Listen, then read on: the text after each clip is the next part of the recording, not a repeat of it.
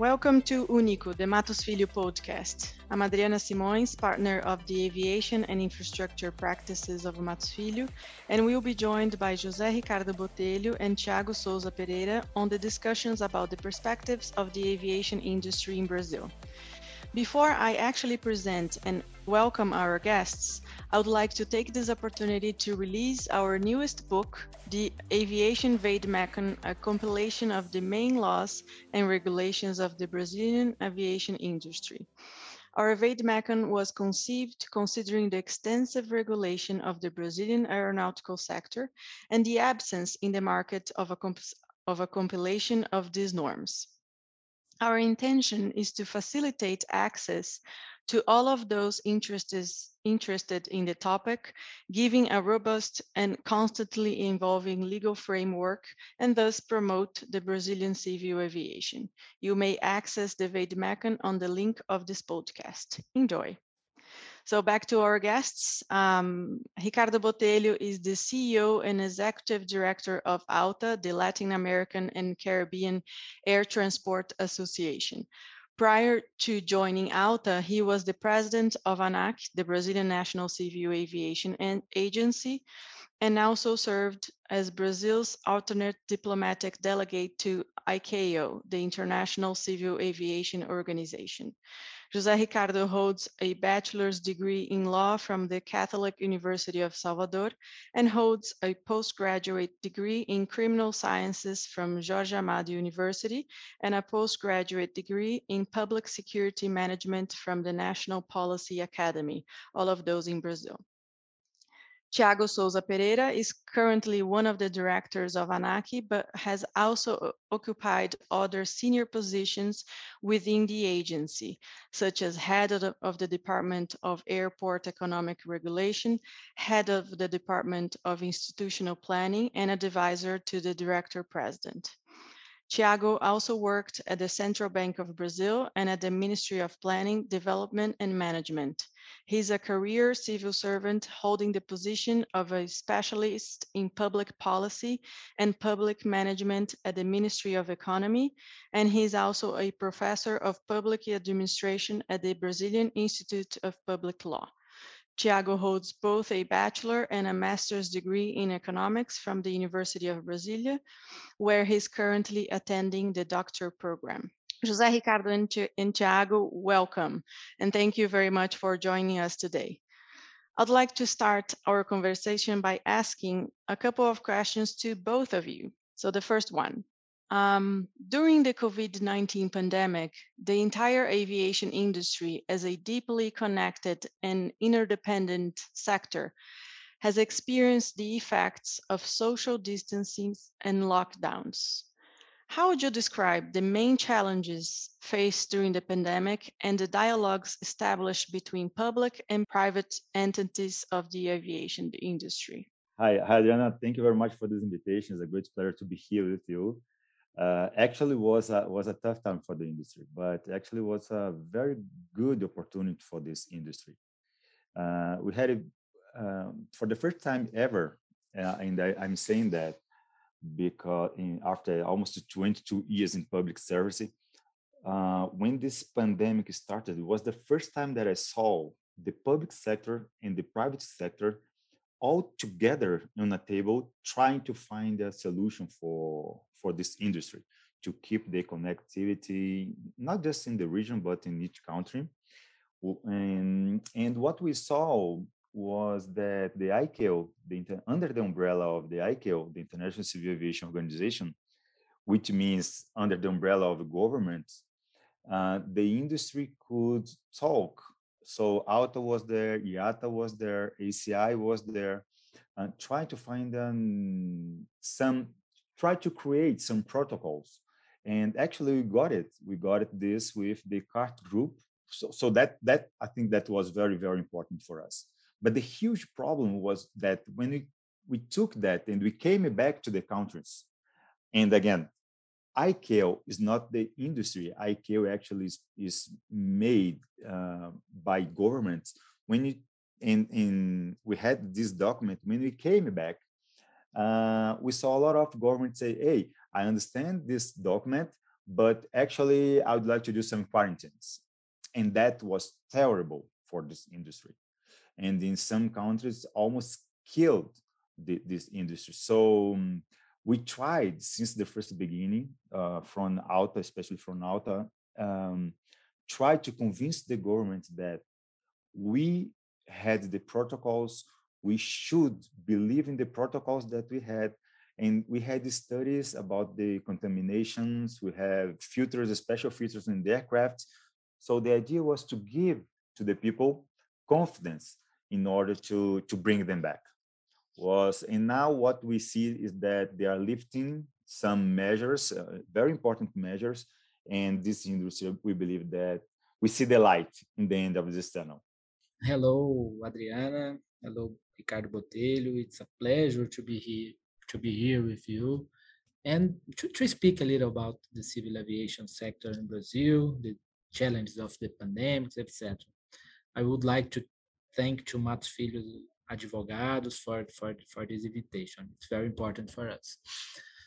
Well, uh, in the pandemic, we, we were faced with many challenges in Brazil. Unlike what we could see in other countries, most notably in the American countries and Europe, the Brazilian government wasn't able to provide direct direct financial aid to the industry on one hand, governments needed to keep open working the main logistic halls of the country, and the air transport was very essential for that. On the other hand, airlines and airports faced serious financial problems. So, how could we deal with this situation without direct public spending? The answer is a lot of cooperation and trying to create a less costly doing business environment. I'm used to divide the actions, uh, the governmental actions in Brazil to fight the pandemic in the air sector in three more or less sequential stages. First, firstly came the emergency measures. I think Botelho was at ANAC in this time.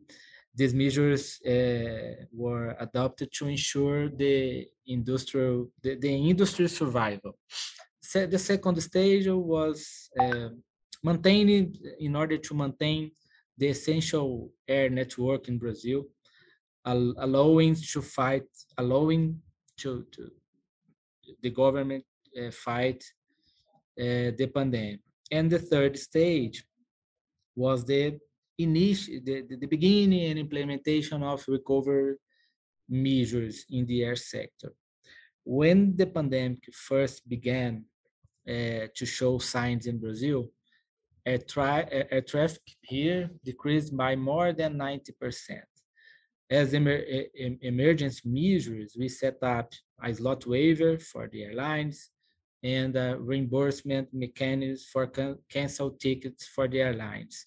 And we also suspended concession fee payments for airport concessionaires. We then organized a minimum air network, making sure that the all Brazilian states were served and arranged for airports to, to, to, to work every single time there, were, there was demand, even if the operation happened with few flexibilizations, such as airport fire, firefighting system. Many other regulatory conditions were also relaxed as we were trying to create a minimum cost environment to promote safe, safe operation while, while still ensuring the industry continuity.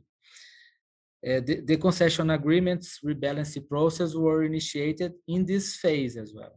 After that, we started to organize the recovery phase, coordinating the establishment of sanitary protocols with the responsible authorities and the communication of these protocols to the public. All these, all, all these actions were, adapt, were adopted in a coordinated way with all the agents of the sector, government, airlines, health authorities, airports, and other, other, other stakeholders. Today, I think the main, the main challenge is the coordination of such protocols on an international level in order to open the bar barriers, to, to, to remove the barriers to, to the back to, to the air transport, international air transport. Adriana, I, would like to add something Tiago said very, very well. It's um, the, the perspective that I gave was a regional perspective, but it, but I was listening to him, and that that is true. Brazil did a very, very good job during this pandemic. Actually, was an example that we try to take to other countries.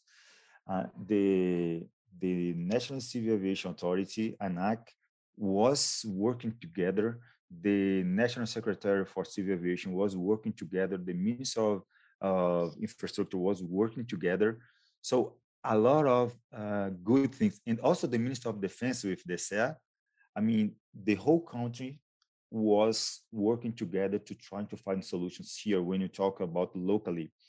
And this, we, you, you could see what happened with the domestic flights because the most important measure that was taken by the, the government was kept the um, they they keep kept the the the sky open. That was very very important for this industry, and you see now with the the recovering that is going very very well. The problem that the country had with the international this is another problem, but when you talk about uh, the domestic flights, uh, I, I, think the, the measures that was taken by the agents, by the government, by the agents, by the the, the, the Minister of Infrastructure uh, and also the SEA in Minister of Defense was very very helpful and was an example that we, we tried to show to to other countries. I agree. I I believe ANAC um, moved fast enough in the in the beginning of the pandemic, right, to to mm-hmm. aid the, yes. the industry, and that was very helpful. Um, but of course, we still have um, a long way to go, I guess, right? Especially in commercial aviation. And I think, uh, Ricardo, what you said about passengers being confident, confident again to fly, uh, that is uh, also a challenge, right? That we have to to still yes. to overcome.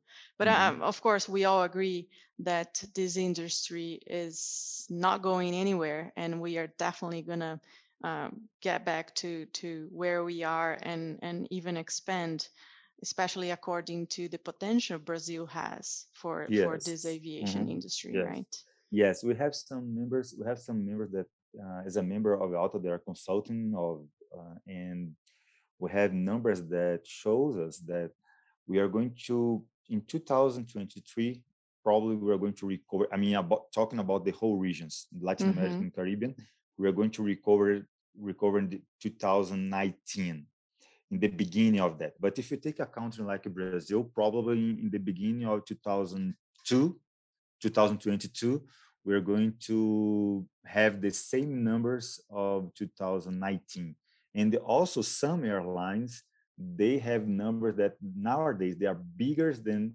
bigger than, than 2019 what is very good this recovery yeah, that's very, very good to hear, actually. hmm Yeah.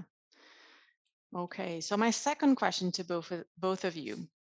Um, the impact of the aviation industry in the environment has been debated both uh, domestically and internationally. Besides the discussions on the use of sustainable aviation fuel and the reduction and offsetting of carbon emissions, especially for CORSIA, the carbon offsetting and reduction scheme uh, for international aviation, the environmental debate also reaches airport, the airport sector, considering, for example, the Sustainable Airports uh, voluntary program conducted by the Brazilian Civil Aviation Agency. In your opinions, what are the main challenges our society may face at promoting a more sustainable aviation industry? Tiago, do you go first? Yo, yes, sure. Uh, this is a very important debate that affects our aviation sector. Aviation must be proactive, taking action to mitigate its impact on, on, on environment and this proactive is uh, should should not be limited to, to only a part of the sector. All the sector, airlines, airplanes, engine manufacturers, airports, regulators, all of them uh, must, must, must be very engaged in these movements with lower level of emissions, lower level of impacts on, on the environment.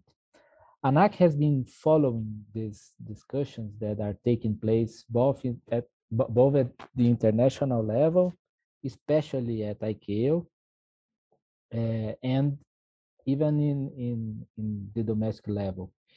Many of these discussions are pushing aviation to set and meet more ambitious goals, not, notably related to climate change, bringing many challenges along with them. However, these discussions are very complex, very, very complex. The major challenges, in my opinion, is to make this transition the more equitable possible. For example, on Corsia, Adriana mentioned, we have uh, identified some potentially detriment, uh, detrimental effects of the current design of this scheme, which might pose issues for operators that have potential to grow in benefit of those that have already reached maturity. Uh, so these discussions are, are, are very hot in, in the international arena, in ICAO mainly, uh, and we have to, to arrive in a consensus.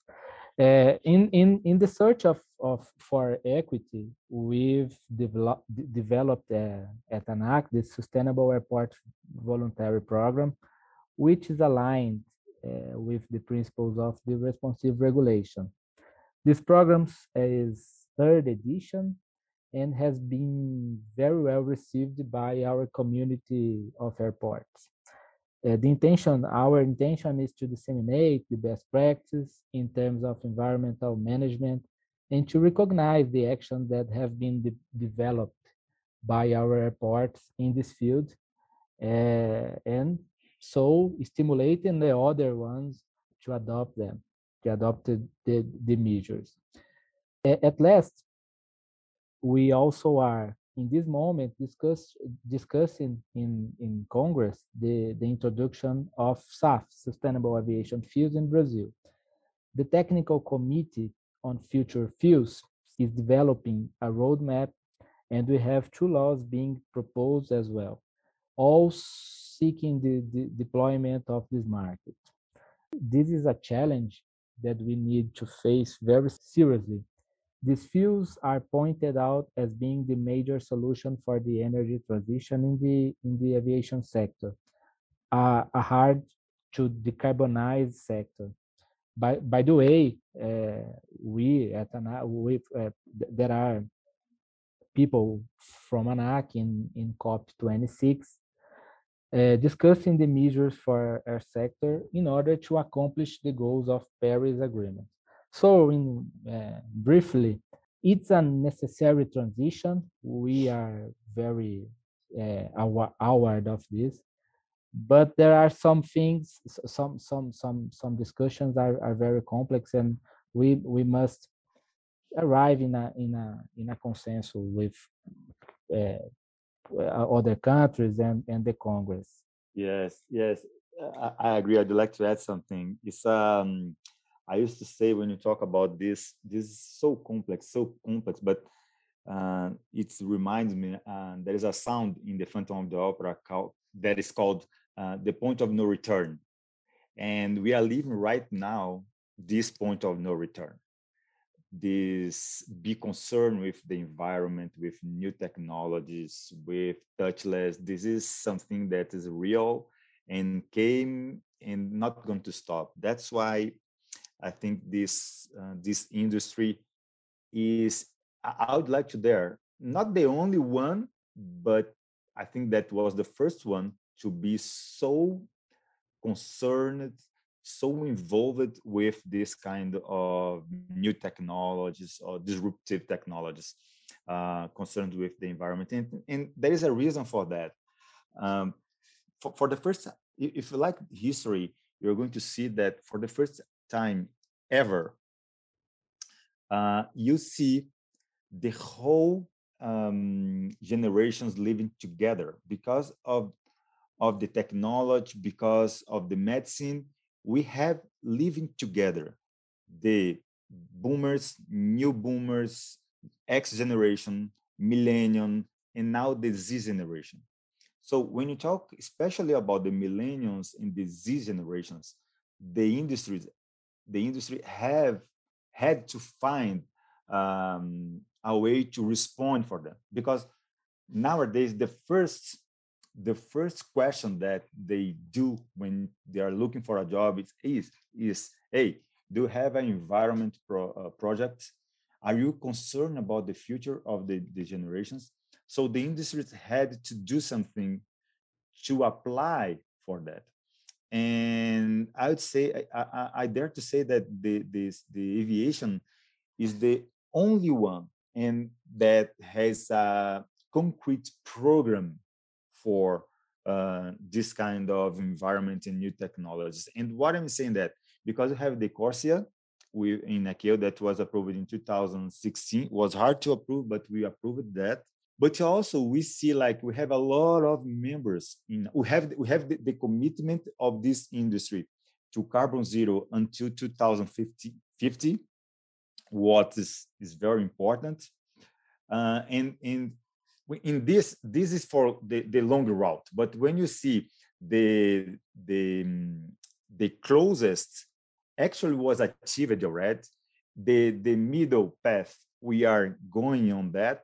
And we have this perspective to, to 2050. And that's why in, in our case in Alta, we are very, very, we, we, we focus a lot on that. For example, in the last uh, annual uh, General Assembly, we approved a resolution support not just the SAF, Sustainable Aviation Fuel, but also the new technologies that, that have commitment with this kind of new technologies like the, the, the eVTOL that we know. And also we see a lot of members of ALTA with new programs, new technologies in order to to um, to do this offset uh, of carbon in a in a good way. So we we have the as a members the whole the, the whole OEM. We have Embraer, we have Airbus, we have Boeing, all of them, and we see that this industry is completely committed with new technologies in order to avoid emissions and in order to to take care of the future. We're going to announce soon from Alta uh, a very good program, and this is going to be in the beginning of 2022. A very good program with some members that they are not net zero, but they are less than zero. And it's amazing what they, they are doing for, for this kind of sustainability. And of course, in this meanwhile, we have this sustainable aviation fuel uh, commitment that's actually what is very good. And, and again, Brazil is doing very, very well with the technology, but it's a different kind of sustainable aviation fuel. And we have uh, uh, technology for the other kind of sustainable aviation fuel.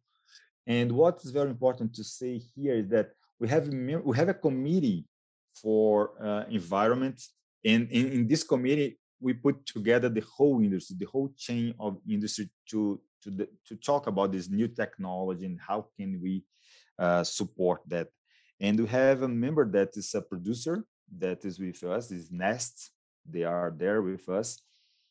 And the idea is to try a way trying to find a way to produce this here, here in, in South America.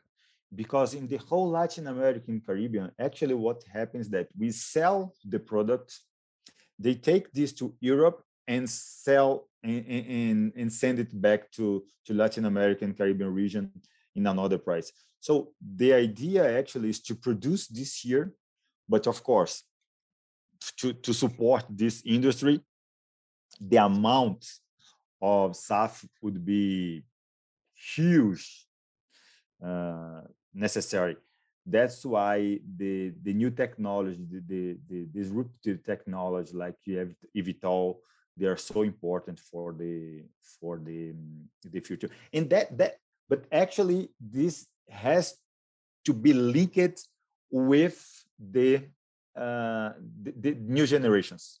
The new generations they are very very involved with that, and the industry has to pay attention on that. I have been saying that in, in my speech all the time because the demand is completely different and they really care about the, the environment and what are you doing about the environment and about the future exactly and um, i guess although we are facing a complex um, challenge towards the promotion of a more sustainable aviation industry i, I guess the positive positive scenario is that we are clearly seeking a great result uh, as we all agree it's necessary and and not only in brazil so so that is all great news. Yes yes uh, uh, uh, Adriana, imagine that which other industry has a commitment for 2015 which other industry started already the program? Only aviation. And when you talk about aviation globally we are responsible for only 2% of the emissions but this industry has pointed, like in the gen, in the annual general assembly of IATA, they approved the support for SAF and environments. And in NAUTA, the whole members of IATA, we supported that and we we approved the resolution to support that. But it's not just support. You know, the, there's expression is walking the talk. This is very important. Uh, it's not just talk, talk, talk you have to walk the talk. In this industry is doing that. If you each like each member of ALTA if you talk right now they are doing something for this program of environment. And why this commitment is so important? Because aviation this is this is the passion about aviation. We have until two years ago what what was the core of aviation? Safety. You can change everything that you wanna but safety is going to be there because this is part of our culture. But now, with so many changes, so many new technologies in, in few months, so many different points of view about the future with the, the, the pandemic, with this virus, we saw how vulnerable, vulnerable we are as a, a human being and what we see the, we see the commitment of this industry not just with safety, but also with biosafety. So we a lot of changes has been done in wow, you know, in few months. Even the vaccine, usually you take 10 years, and we did it in uh, one year and a half. So this is amazing. This is amazing what we can do as, as a species and we have done a lot with the new technologies for the future. So this is this is our message here. One one point uh, adriana may, may i go? Talking uh, uh, about environmental uh, ricardo botelho mentioned the the evtols uh, system which are tend to be sustainable uh, we are seeing uh, manufacturers saying in in uh, about about hydrogen energy, uh, uh, energy, etc.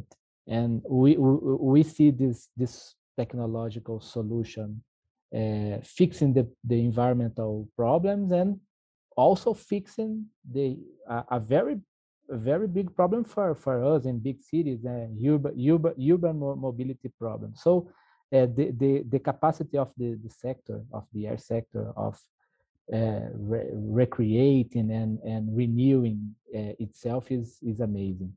Just to complement this, this point. So I would now like to ask a few questions um, to each of you, but of course your contribution to questions not addressed uh, directly to you are very, very welcome. So um, starting with Tiago, The auction of the seventh round of concessions to be held in March or April of 2022 includes two major domestic airports located in the cities of São Paulo and Rio de Janeiro. Considering the airport concession program recently completed 10 years since its foundation, what were the main advances of this institute in Brazil and what are the perceptions of ANAC regarding the expectations of the market for the next auction? First of all, it, it it's not a secret to anyone, and on the contrary, we always make it very clear to everybody that the first rounds of concession had their problems, uh, both related to the structure of the model and related to to uh, to the excessive appetite appetite from from the market.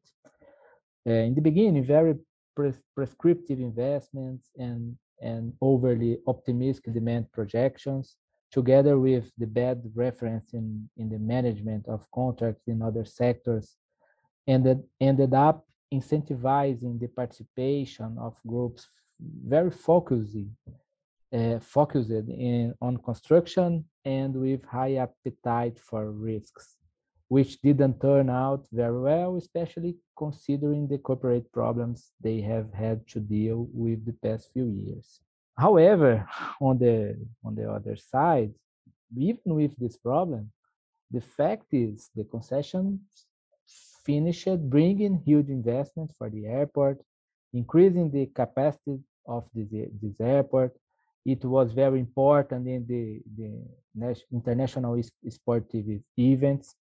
And uh, the most important for us, the concessions brought increasing uh, of the passenger satisfaction.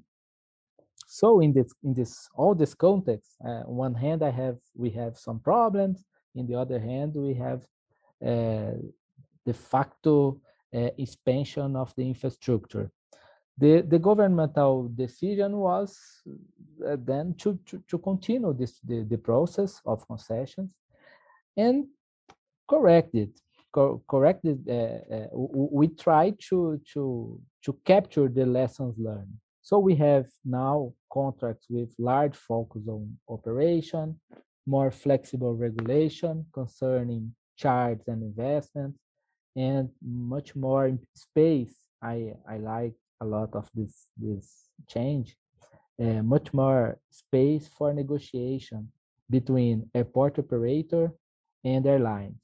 In the beginning, we established uh, every parameters and with no flexibility to change. Now we are allowing that operators and airlines negotiate other par parameters and, and propose to us. These changes have been viewed as super positive by the market and have attracted the participation of internationally renowned airport operators in our bidding process. Uh, in this context, uh, the perspective for, for, for the seventh round is, uh, are the best possible. We have two kinds of profiles of airports, of clusters. Uh, while Santos Dumont and, and Congonhas clusters tend to attract bigger players, the North cluster is more fitted to regional operators. Uh, we, I have to, uh, it's important to remember that beyond the seventh round, we have the retendering process of São Gonçalo do Amarante and, and, and Viracopos. São Gonçalo is more advanced. Viracopos should happen uh, after the seventh round. Uh, all these projects, uh, the, the, the, the retendering and seventh, seventh round have drawn the investors in interest. The, and, and I think the, the, the sixth round example is very representative for everybody. An, an, an auction involving multiple airports right in the mid in the midst of a worldwide pandemic generated a four-digit premium, which was paid up front. In short, uh, it's clear to me that despite the, the, the problem and the, the, the difficulties of the current situation, investors see great potential in the airport infrastructure uh, in Brazil because they are thinking the, the, the country in the long run, not in the short run. And the con uh, concession agreements are focused in the long run. So the, they are investments that can uh, bring returns in, in a long, long run perspective. I do agree changes uh, promoted throughout the years of the Brazilian concession um, airport program were positive, and uh, we have learned certain lessons and improved the program accordingly. And I guess if evidence of that is um, the actual success of, of the rounds and the invest investment we were able to attract to Brazil. So, so now a question to Ricardo. Ricardo, considering your Latin American and Caribbean perspectives, how would you qualify the reaction of local governments and companies during the pandemic concerning measures created to aid airlines? In this scenario, what was the position of Brazil vis-a-vis its regional peers? Wow, so how how how many minutes I have to respond that? now, in, eh, eh, in, a regional perspective, what we saw, as I said, since the first beginning, in the I'm telling again, was very important because the, the government was open to talk. And, and I'm talking about this in the whole region, and I was out there to say globally. That was very important to sit with this industry and talk. Of course, we we tried to put this under the umbrella of civil aviation uh, uh, ICAO because actually ICAO is the home of civil aviation. So when you talk about uh, when you talk with ICAO, we're talking about experts that were sent sent by the government to, to discuss the subject. And we expected that the Descartes could be used in, in many other countries.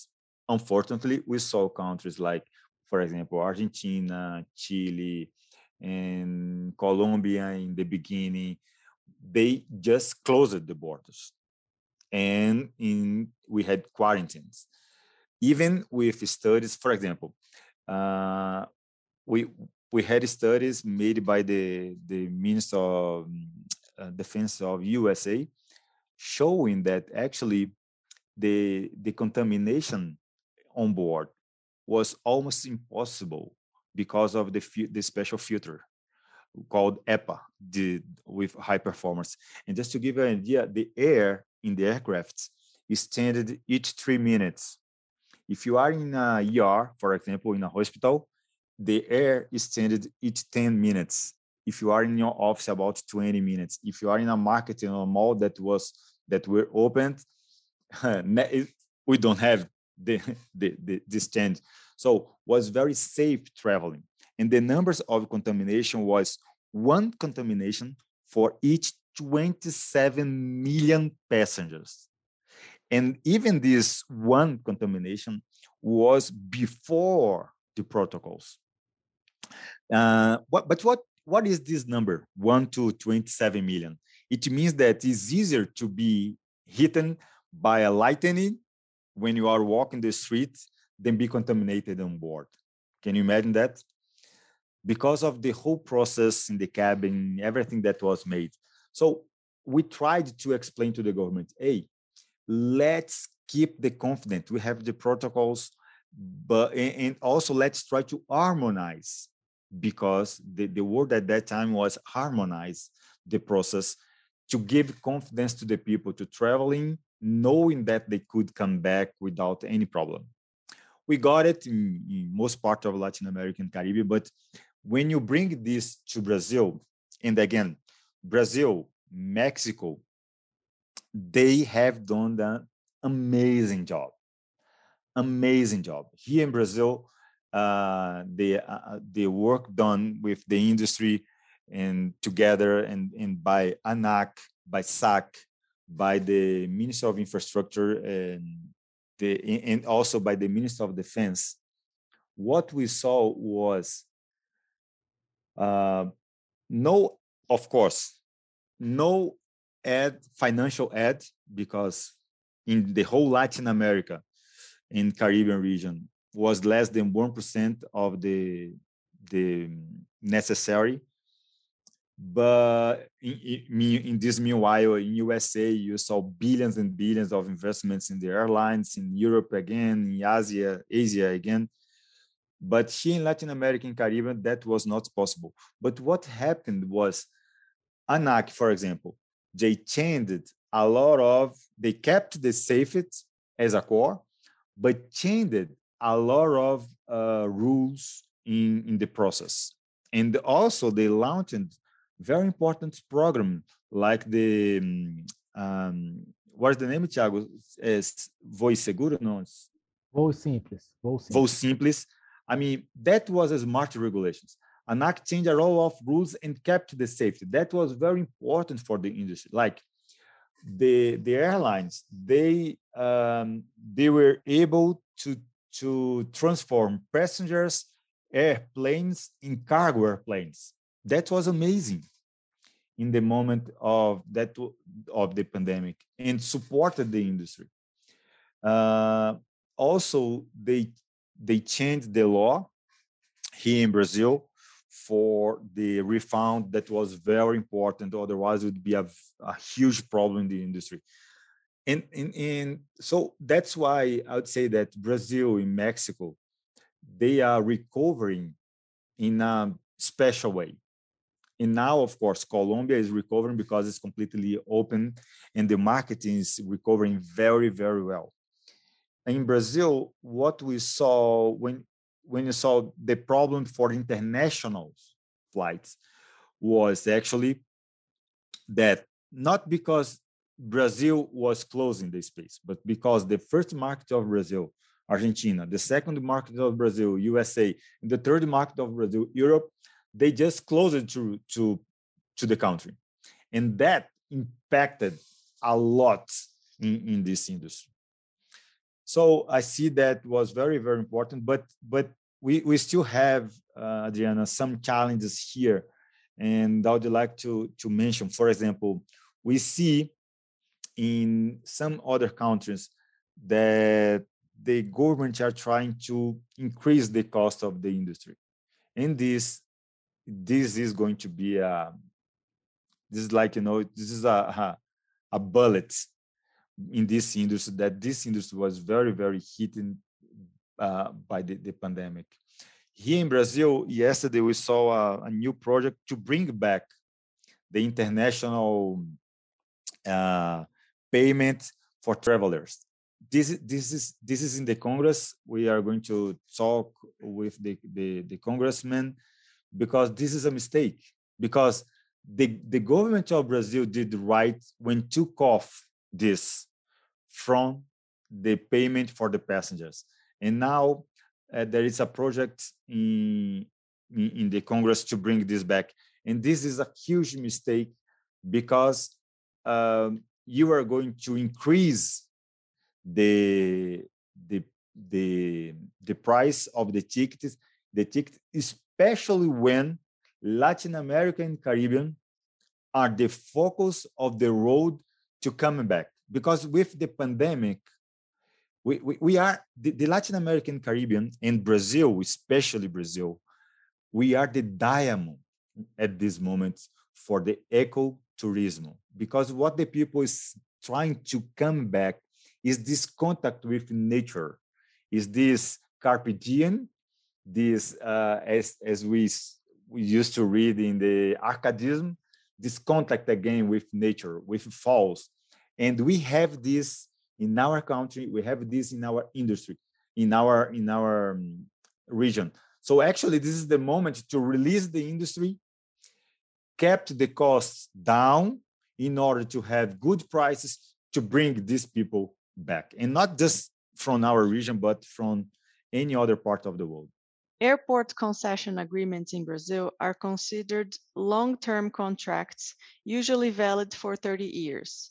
However, it is known that certain circumstances may change over time, and in Brazil, we may identify recent discussions on merger acquisitions between airport operators and on the concession of 49% government participation in the airports uh, granted, granted in 2012 and in 2014.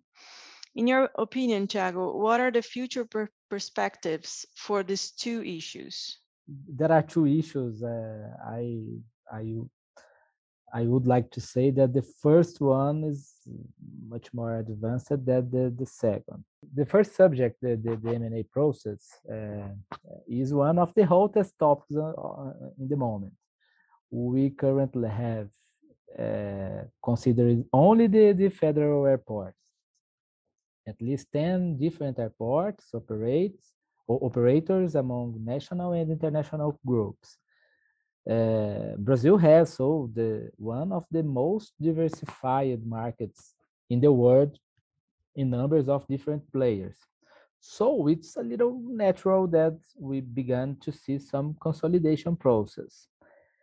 Uh, it's already public uh, of public knowledge that some M&A negotiations have been occurring between airports operators from the first round of concessions. Guarulhos and Confins airports, for example. And more recently, uh, I've heard some some news about uh, a possible M&A process in Galeão. Uh, by the way, the, this possibility, the, the, this all, all, all these possibilities uh, are are better with the possibility of anticipating the concession fee payments with the current interest discount rate of the contracts plus five percentage points. So we are seeing a possibility of uh, anticipate the concession fees with almost 14% of discount rate per year. It's a very good opportunity to facilitate this M&A process. Uh, this possibility was established by law 14,034 uh, from 2020. From the perspective of uh, the regulatory and contractual perspective, there is no any obstacle for this M&A process. The concessionaires have already achieved the status of, of uh, airport operators. So the decision of uh, for uh, an M&A process is up to their shareholders the the agents only has to be notified when and if these these operations are properly materialized.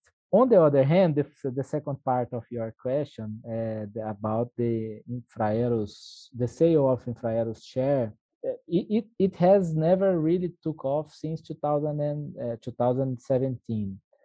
There is a clear valuation problem of, of the uh, share uh, because of the clauses of the shareholders agreement and and and these problems of valuation were, were worsened by the pandemic one possibility for this selling would be the, execu the exec execution of tag along clause within the M M&A operations, the first ones.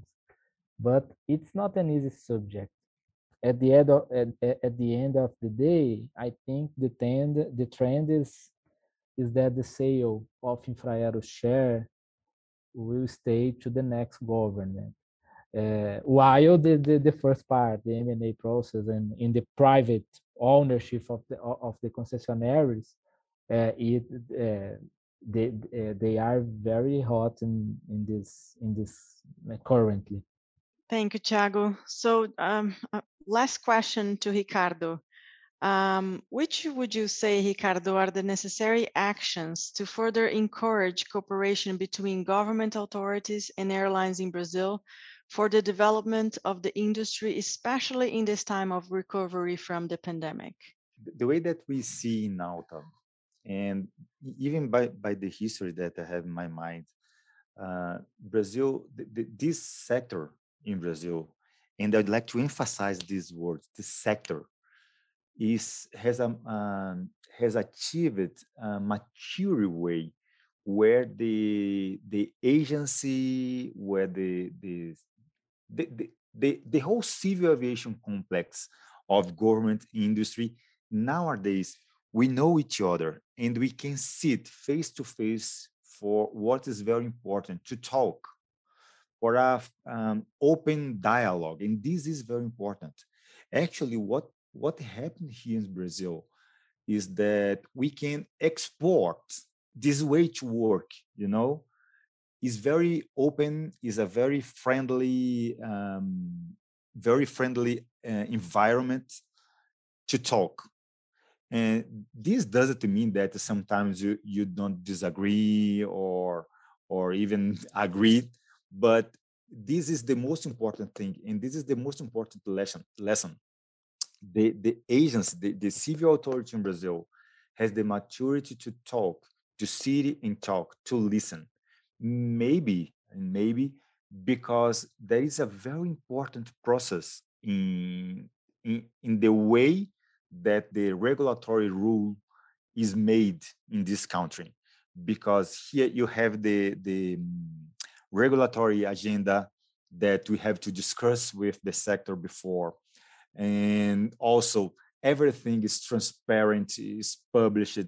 So this is a, a very very good environment and brazil can export that and should be proud of that.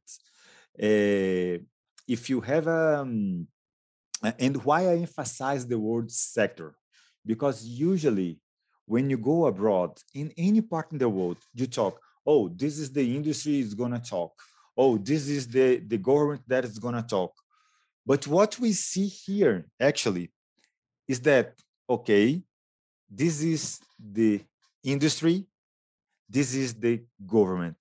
But there is a sector together there is an agenda. Is an agenda that doesn't belong to the industry, doesn't belong to the to the government, belong to the state of Brazil.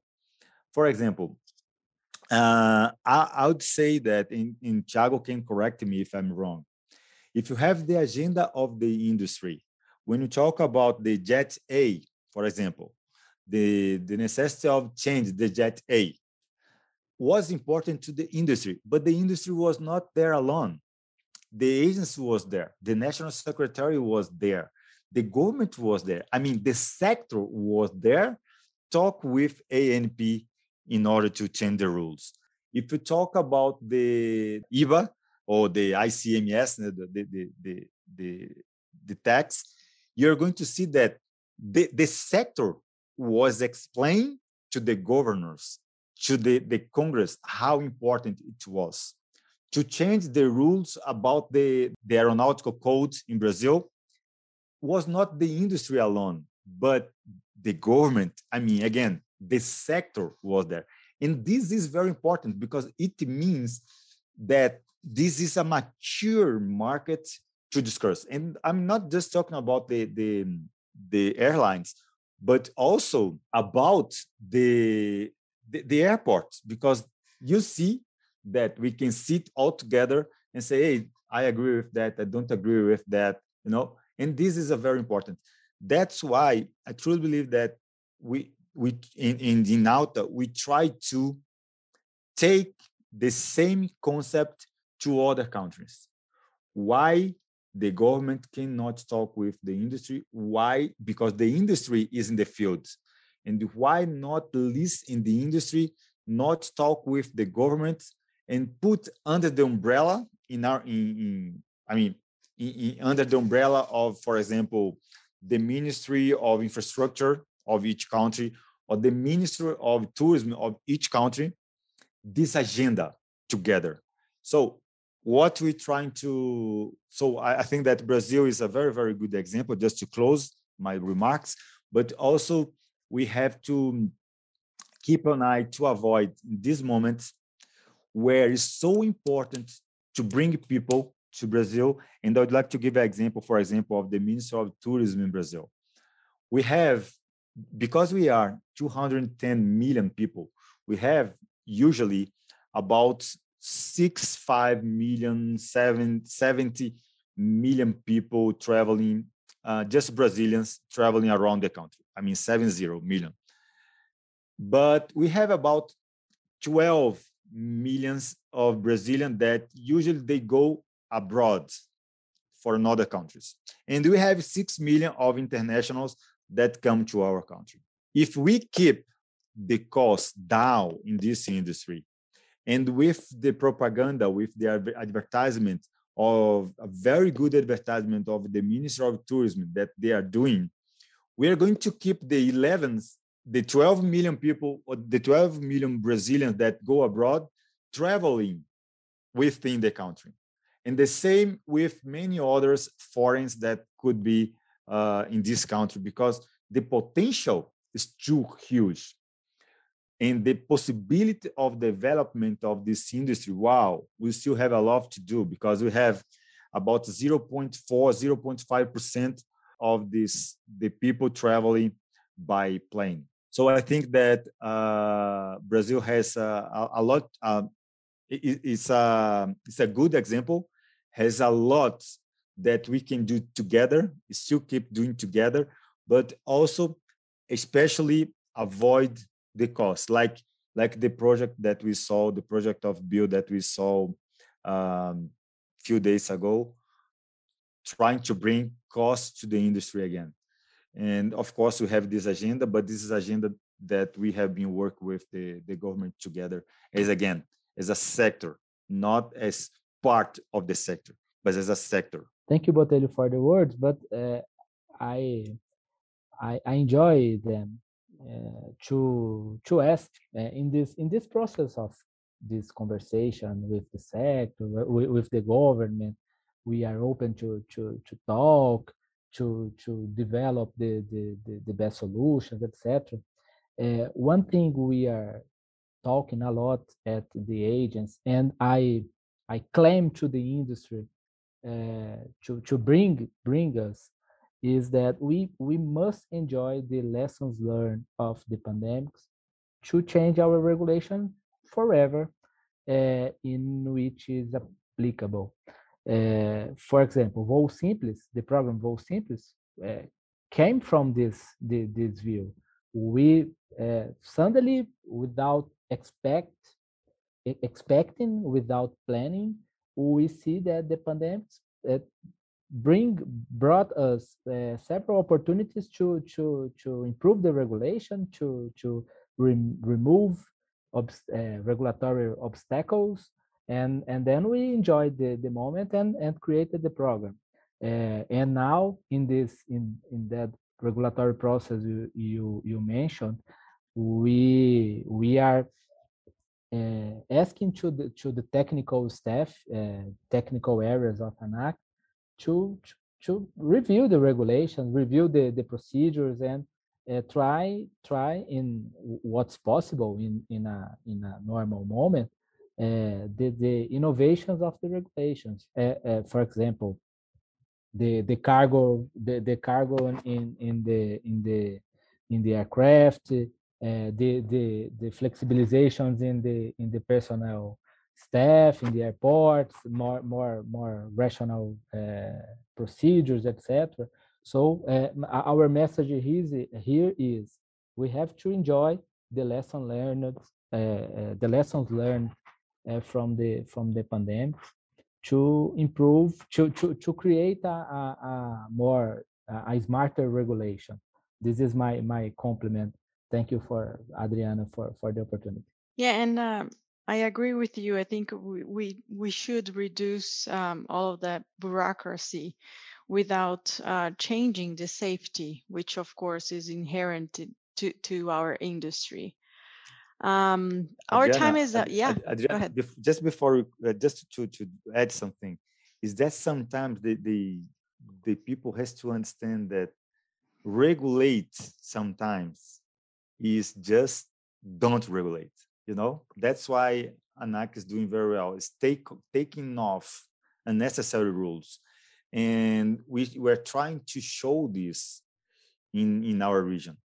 Because usually they say hey i'd like to do so let's do a rule let's do a rule let's do a rule. No sometimes this is not necessary. Do some do something like this the smart regulations and leave the the industry doing what they wanna and what they know to do. That's that's the point. Yeah, and, and safely, exactly. Well, our time is up. Thank you very much, Ricardo and Tiago. It, it really has been a true pleasure to host you both in this episode today. I am sure our listeners will enjoy it as much as I did. So thank you very, very much indeed.